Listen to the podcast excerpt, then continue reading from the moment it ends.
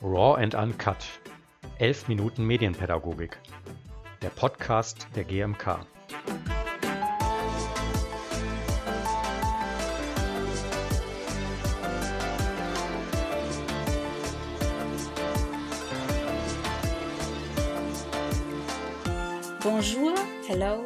And welcome zur zehnten Folge von Raw and Uncut 11 Minuten Medienpädagogik.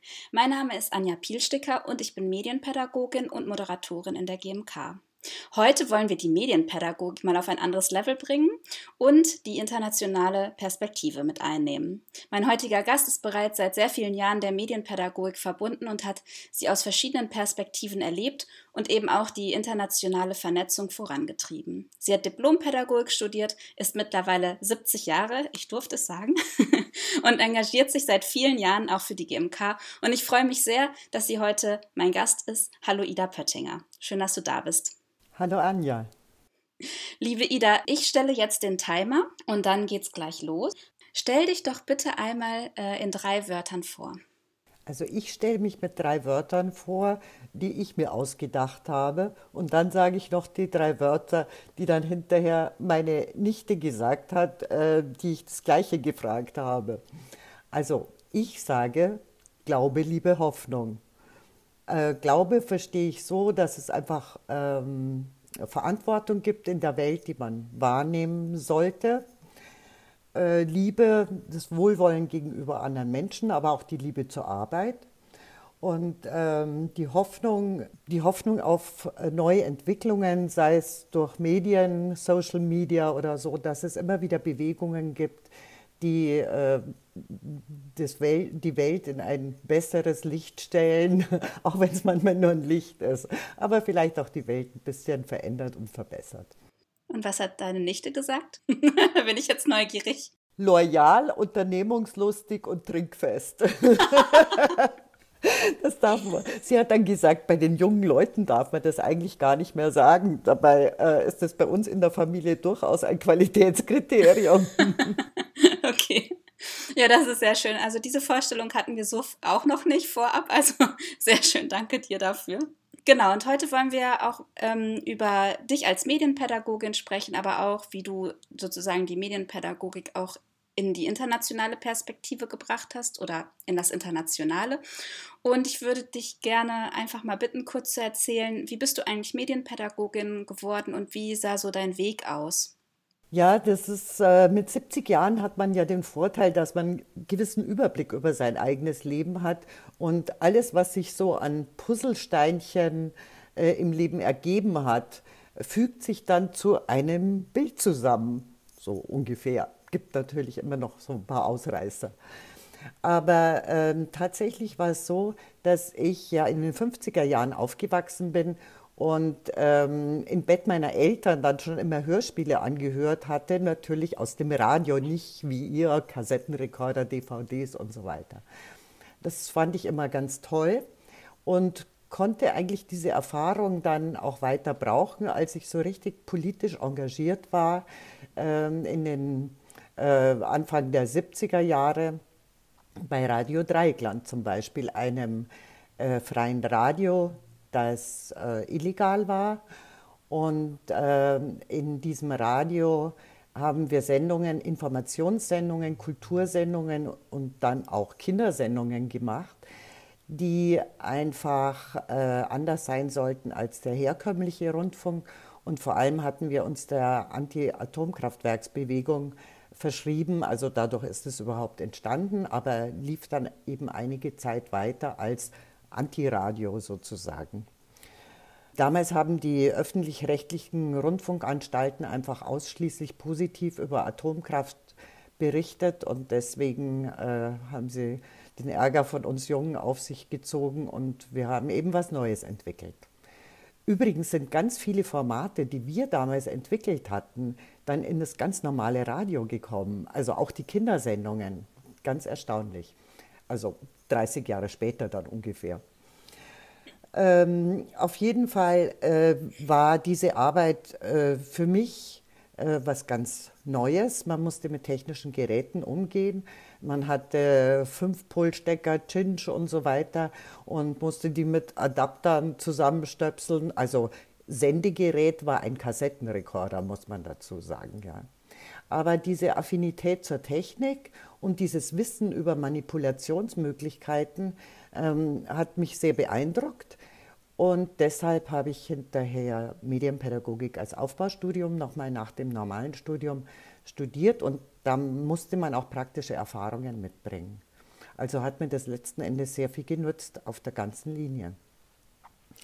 Ähm, dann, äh, weil ich so angetan war, auch gerade von auditiven Medien, äh, habe ich noch ein Praktikum beim SFB in Berlin gemacht und habe auch Hörspiele geschrieben.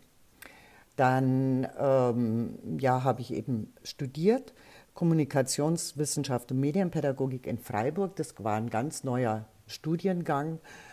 Ähm, und dann später eben auch noch promoviert, weil mich einfach interessiert hat, bringen medienpädagogische Projekte den Kindern wirklich was in Bezug auf Medienkompetenz? Also entwickelt sie sich dadurch weiter? Ich, ich, fand das Ergebnis auch erstaunlich. Was war denn das Ergebnis? Das musst du jetzt noch verraten. Äh, die Wahrnehmung hat sich äh, gesteigert. Also ich hatte irgendwie drei Punkte äh, Wahrnehmung, dann ähm, das Können, das sie entwickelt haben und ähm, ich sage jetzt mal die Reflexionsmöglichkeit darüber. Ähm, die, die Wahrnehmung hat sich sehr gesteigert. Also sie konnten dann irgendwie nach so einem Projekt, ohne dass ich sie nochmal irgendwie beeinflusst hatte, auch äh, Werbung von normalen Sendungen unterscheiden, äh, was am Anfang tatsächlich nicht möglich gewesen war. Und sie haben auch nach dem Projekt selber mit Kassettenrekordern experimentiert. Allerdings äh, hat sich das mit der Zeit dann auch wieder gegeben. Naja, kurz zusammengefasst. Also hast du den Beweis angestellt, dass Medienpädagogik funktioniert sozusagen? Ja, ja, genau. Kann man schon so sagen. Aber es waren natürlich nur Grundschüler, zwar von der ersten bis zur dritten Klasse und mehrere Parallelgruppen auch, auch welche ohne, äh, ohne Projekterfahrung und so. Ja, dann muss man das Ganze ja als Buch veröffentlichen und das hat eigentlich auch niemanden interessiert. Aber ich hatte ein längeres Kapitel über die Genese der Medienpädagogik drin und diese verschiedenen äh, Schattierungen, die es damals gab. Und diese äh, Zusammenfassung von den von dieser Historie der Medienpädagogik, das wurde von Studierenden sehr oft kopiert und äh, weiterverbreitet. Also hatte das Ganze dann doch einen Sinn, wenn man so will. Ja, aber dann, äh, das war natürlich eine Zeit, in der es noch gar keine Jobs gab innerhalb der Medienpädagogik und so habe ich erstmal mit äh, freien Projekten weitergemacht und äh, finanziert, also sagen wir mal von der Stadt oder von ähm, wie heißt das, von Soziokultur oder ähm, äh, auch größere Aufträge, dann Organisation von Kinderhörspieltagen ähm, oder Donau-Eschinger Musiktage. Es waren dann äh, sowohl lukrativere als auch interessantere Projekte, als dann nur immer an Grundschulen Hörspiel machen. Aber trotzdem, also ich hatte viel praktische Erfahrung und das hat mir doch letzten Endes dann äh, geholfen, den, den, den Weg, also, diese, also nicht nur wissenschaftlich darüber zu berichten, sondern einfach auch äh, diese praktische Erfahrung mit allen Pipapo, was man alles dazu braucht und wie die Kinder so sind, äh, das alles mitzunehmen. Und eines Tages kam dann ein Anruf vom Kultusministerium Baden-Württemberg, äh, die haben eine Medienpädagogin gesucht äh, für verschiedene Projekte innerhalb der Medienoffensive 2 und um ehrlich zu sein, konnte ich mich da ziemlich austoben. da wurden Lehreinheiten für äh, Lehrkräfte konzipiert und äh, ich habe 18 Hefte rausgebracht, eine Website mit anderen Leuten dann zusammen gemacht und das Schülermedien-Mentoren-Programm entwickelt. Eigentlich ganz interessant, weil äh, sie hatten auch niemanden, der sich damit auskannte. Und dann habe ich aber komplett die Seiten gewechselt äh, bin ich zum JFF nach München gegangen. Dort war die Situation ganz anders. Äh, man musste Anträge stellen, um überhaupt Geld zu bekommen und, oder, oder Preise, äh, sich bei Preisen bewerben und so weiter. Das fand ich dann wiederum für meinen nächsten Job ganz interessant, weil äh, da habe ich an der Landesanstalt für Kommunikation gearbeitet. Da durfte ich wiederum Gelder vergeben. Und eine Erfahrung äh, blieb mir vom JFF also auch noch hängen, dass es eigentlich so Projekte, also ich kam mir immer total generös vor, wenn ich 10.000 Euro dann zum Beispiel äh, an die Schule gegeben habe, dass sie Medienprojekte machen können. Und in Wirklichkeit 10.000 Euro verlaufen sich in der Verwaltung. Also habe ich dann, das war mein Credo, kein Projekt beantragt, bitte mehr, weil sonst habt ihr letzten Endes gar nichts davon und ihr könnt nicht wirklich arbeiten. Also das war schon äh, insgesamt ähm, der Perspektivwechsel vor allem war insgesamt sehr interessant und hat mein Bild von Medienpädagogik wirklich vervollkommnet. Das war der Timer. Aber gut, wenn man so viel Erfahrung in der Medienpädagogik hat, hat man eben auch einen, einen langen Weg und viele Stationen schon. Ich würde gerne noch mal kurz auch auf die internationale Ebene springen, weil du hast dich ja, und das war ja dann eigentlich schon auch was sehr Besonderes, irgendwann damit auseinandergesetzt, dass man halt guckt, okay, was passiert eigentlich in anderen Ländern? Wie wird eigentlich da über Medienpädagogik gesprochen oder was wird da eigentlich gemacht? Und vielleicht kannst du da auch noch mal was zu sagen. Wie können wir voneinander und miteinander in, in diesem Feld halt auch lernen? Ja, ähm, durch internationale Projekte. Also ich, im Laufe der Arbeit habe ich eben auch mehrere internationale Projekte durchgeführt und die Erfahrung ist eigentlich fast überall dieselbe, nämlich dass Medienpädagogik zu wenig in der Politik angekommen ist oder, oder war. Jetzt ist sie in der Politik angekommen, aber ähm, so wirklich ändern tut sich immer noch nichts. Ähm, und die Erfahrung haben natürlich andere Länder auch gemacht und aus diesem Grund haben wir die International Association for Media Education gegründet. Also viele Leute äh, die ich immer wieder in Projekten als engagiert erlebt habe, äh, die haben sich da zusammengetan. Und ich bin eben auch im Vorstand von IAME und wir versuchen, ähm, ja, Advocacy zu machen, also versuchen, zu versuchen, das äh, in, in die Gesellschaft und Politik zu tragen als wichtiges Thema. Und aber es ist nicht an vielen Stellen auch komplett anders, weil du, wir haben ja, also ja, unsere deutsche Kultur ist ja sozusagen sehr geprägt vom Digitalen, aber wie ist das so in anderen Kulturen? Also, oder wie wird das auch in anderen Kulturen dann diskutiert, wo vielleicht die Medien noch nicht so bedeutend sind wie bei uns? Ja, das sagt man so leicht. Ähm, in Wirklichkeit spielt natürlich, ähm, spielen Medien in allen Ländern eine ganz herausragende Rolle. Also selbst in den kleineren Ländern. Um nur ein Beispiel zu nennen, äh, wir hatten vor kurzem ein Webinar und ähm, mit einem Medienpädagogen aus Kamerun und da beklagt, beklagte er sich, ähm, dass in seinem Land zwölf Stämme sind und äh, Hate Speeches seien an der Tagesordnung und ein, ein Medium grenzt sich gegen das andere ab und übertrumpft sich äh, mit, mit bösen Gerüchten. Und dann äh, sagte der belgische Moderator, bei uns ist es eigentlich ganz genauso. Wir haben in Belgien die Flamen und die Wallonen und die schimpfen auch ununterbrochen übereinander. Also bestimmte, bestimmte Themen sind überall gleich und Medien äh, spielen einfach überall eine wahnsinnig große Rolle. Man täuscht sich damit, ist so eurozentristisch auch und man meint, äh, in den kleinen Ländern spielen die Medien eine geringere Rolle. Nein, sie sind manchmal viel präsenter als bei uns.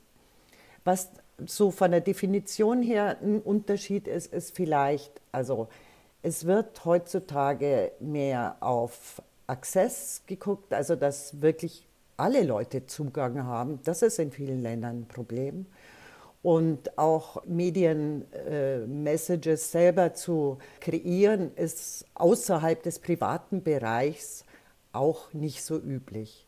Aber wir hatten ein Beispiel, und zwar auch im, im GMK-Forum äh, von einer Sudanesin, die eine ähm, Frauenbewegung quasi über Medien auch gegründet hat zur Durchsetzung ihrer Rechte. Also es gibt schon sehr viele positive Beispiele auch in anderen Ländern. Ähm, was ich noch erwähnen möchte, ist, dass die UNESCO auch ein sehr großes Programm hat, das allerdings finanziell auch äh, unterbelichtet ist. Ähm, aber sie versuchen Lehreinheiten äh, in verschiedenen Ländern zu verteilen, damit die umgesetzt werden.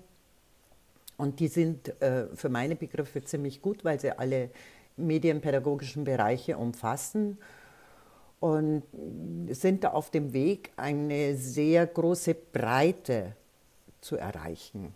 Also wirklich viele kleine Länder und äh, viele Länder, die vielleicht Medienpädagogik nicht so auf dem Schirm hatten. Auch wenn Medien eben eine sehr große Rolle spielen. Also das wäre sozusagen ein Beispiel, wie äh, medienpädagogische Inhalte auch in die Länder transportiert wird. Hast du noch ein anderes Beispiel, wie Medienpädagogik in anderen Ländern stattfindet? Ja, also es ist sowieso in jedem Land sehr unterschiedlich.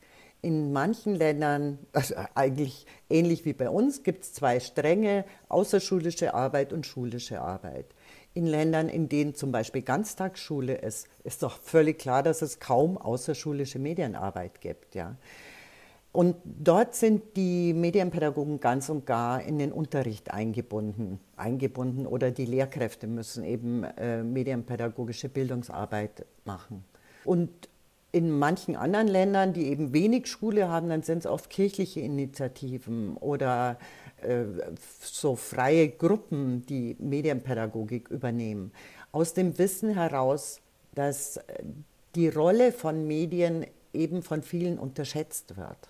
Und ähm, siehst du da noch irgendwie Bedarfe, äh, sozusagen auch die internationale Vernetzung voranzutreiben? Oder wie würdest du, also du hast ja jetzt auch gerade gesagt, okay, Euro, europäische Sichtweise habe ich damit reingebracht. Aber es ist ja vielleicht an vielen Stellen auch schwierig, wenn man sozusagen nicht in den Ländern vor Ort ist, sich wirklich vorzustellen, wo die stehen, was die machen und wie man auch voneinander lernen kann. Also das eine ist also auf einem wirklichen Low-Level machen wir Webinare, wie, wie viele. Zurzeit bleibt einem auch gar nichts anderes übrig. Und äh, mit der Fragestellung, wie wird Medienpädagogik in Covid-Zeiten unterrichtet? Und äh, da kommen dann Anfragen an IAME, ich würde da gerne was dazu sagen. Und äh, das ist eigentlich auch weit gestreut. Also jetzt am 16. Mai kommen Thomas Knauer von Deutschland und Irini Andropolo zu uns ins Netz und äh, berichten über ihre Erfahrungen. Es gibt sehr, sehr viele Gemeinsamkeiten und ähm, wenn man die Gemeinsamkeiten eben fördert, dann kommt es vielleicht doch mal zu einer größeren Druckwelle, weil natürlich ist es so, dass die Konzentration der Medien zunimmt. Also brauche ich ja nicht weiter erläutern. Dass wir aber alle wissen, dass Medien von Menschen gemacht sind. Ergo bleibt uns auch nichts anderes übrig, als uns irgendwie zu verbünden, äh, bestimmte äh, Ziel, Ziele der Medienpädagogik gemeinsam vorwärts zu treiben. Vielen Dank. Das war doch ein schönes Schlusswort. Wir, wir setzen einfach das Webinar unter den Podcast, so dass Leute, wenn Interesse besteht, daran auch teilnehmen können. Das ist wahrscheinlich auch für Interessierte offen, oder? Ja, natürlich. Okay, super. Ich schicke auch immer der GMK den Link. Okay, perfekt. Genau, Ida, ich danke dir für deine Perspektive auf die Medienpädagogik, früher und heute und international und äh, wünsche dir noch viel Spaß und wir werden uns bestimmt oder hoffentlich dieses Jahr auch nochmal wiedersehen. Dankeschön für das Gespräch.